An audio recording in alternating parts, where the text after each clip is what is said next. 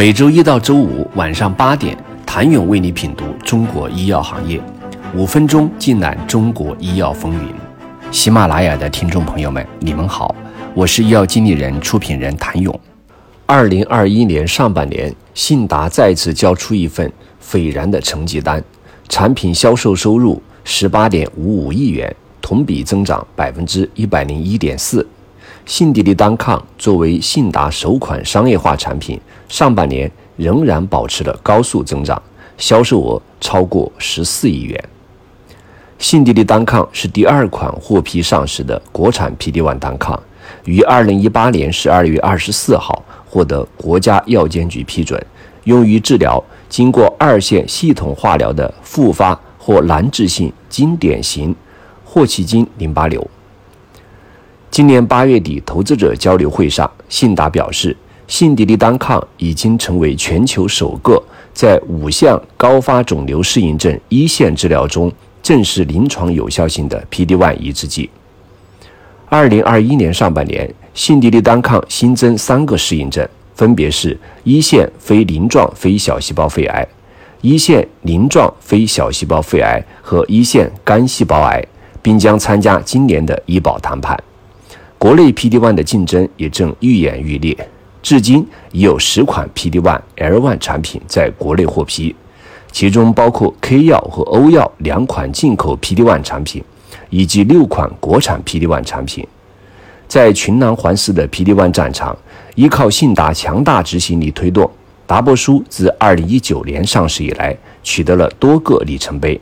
首个进医保的 PD-1 产品。上市首年销售额突破十亿元，这也让信达在众多拥有 PD-1 产品的生物制药企业中脱颖而出，成为首批进入商业化阶段中最亮眼的新星之一。但鲜少有人知道的是，这个为信达带来巨大声誉的产品，在立项之初曾差点流产。二零一二年，信达刚创立一年，只有二十人的团队，没有单独实验室。小到平江路的小茶馆就可以容得下。第一年的战略会议就在平江路的一间小茶馆开的。平江路的那场战略会议，确立的使命，开发出老百姓用得起的高质量生物药，奠定了信达走到现在的基础，也成为公司十年发展中每遇到分歧时能做出正确选择的定海神针。二零一二年，《新英格兰医学杂志》发布了。纳武利尤单抗药物临床试验的最新进展：百分之十八的非小细胞肺癌患者，百分之二十八的黑色素瘤患者和百分之二十七的肾癌患者得到了缓解。起效的患者中有百分之六十六的疗效持续超过一年。纳武利尤单抗一系列的爆炸性数据震动了整个行业，医药巨头们纷纷跟进，围绕 PD-1 单抗展开角逐。国内关于 PD-1 的研究立项也纷纷开始启动。二零一二年，余德超同样提出信达要立项 PD-1，但遭到董事会的反对。最大的顾虑是公司刚刚成立不久，在技术和知识层面可能不具备创新药开发的能力。但余德超依旧坚信 PD-1 未来的星辰大海。在他的带领下，信达团队不断坚持，并最终说服了董事会。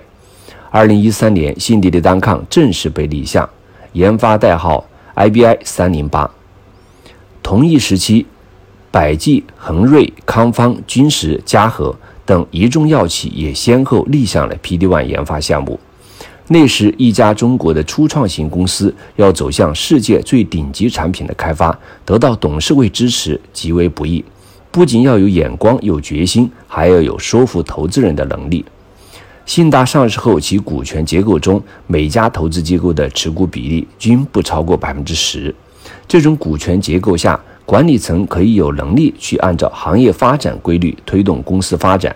在重大决策上更有话语权。二零一四年，默沙东的帕博利珠单抗和百世美石瑰宝的纳武利尤单抗相继在美国获批。同年七月，百事美石瑰宝的纳武利尤单抗。在国内获批临床，刺激了尚处于临床前阶段的国产 PD-1 们，为了后来追上，信达毅然决然在二零一五年底做出了两个抉择：一是调整了 PD-1 产品的优先级。当时信达管线中有四个产品准备上临床，临床团队在现任信达高级副总裁周辉带领下，找到了信迪利单抗在复发难治经典非霍奇金淋巴瘤领域的突破。这一适应症被信达内部看成是一条血路。之后，信达作为快速决策，信迪利单抗前移至最优先，其他三个产品排在后面。也正是此时。信达决定组建自己的临床团队，这一选择对信达而言同样不容易。当时行业中跟信达一样的生物制药公司们，大都会选择将临床外包给 CRO 公司，以实现轻量化运作。二零一六年，第一批投入 PD-1 研发的本土药企开始陆续启动临床，立项较晚的信达排在了第二梯队。在九月获批临床，但在第一批临床竞赛中，信达的信迪利单抗从首次获批临床到首次伦理审查只花了五天，其他大部分企业间隔时间在一到两个月内。此外，从获批临床到首例患者入组，信达只花了五十天，这当然靠的是执行力。对此，有临床专家分析表示。临床方案的定稿以及整个伦理资料的准备时间，体现企业医学团队和运营团队的实力；而从获得临床批件到首例受试者入组，更多的体现企业供应研究药品的能力。不过，快速的执行力也给信达带来了麻烦。想了解十年来披荆斩棘的信达如何一点一滴铸成了从研发到生产到商业化的护城河？请您下周一接着收听，谢谢您的收听。想了解更多最新鲜的行业资讯、市场动态、政策分析，请扫描二维码或添加医药经理人微信公众号“医药经理人”——医药行业的新闻与资源中心。我是谭勇，周一见。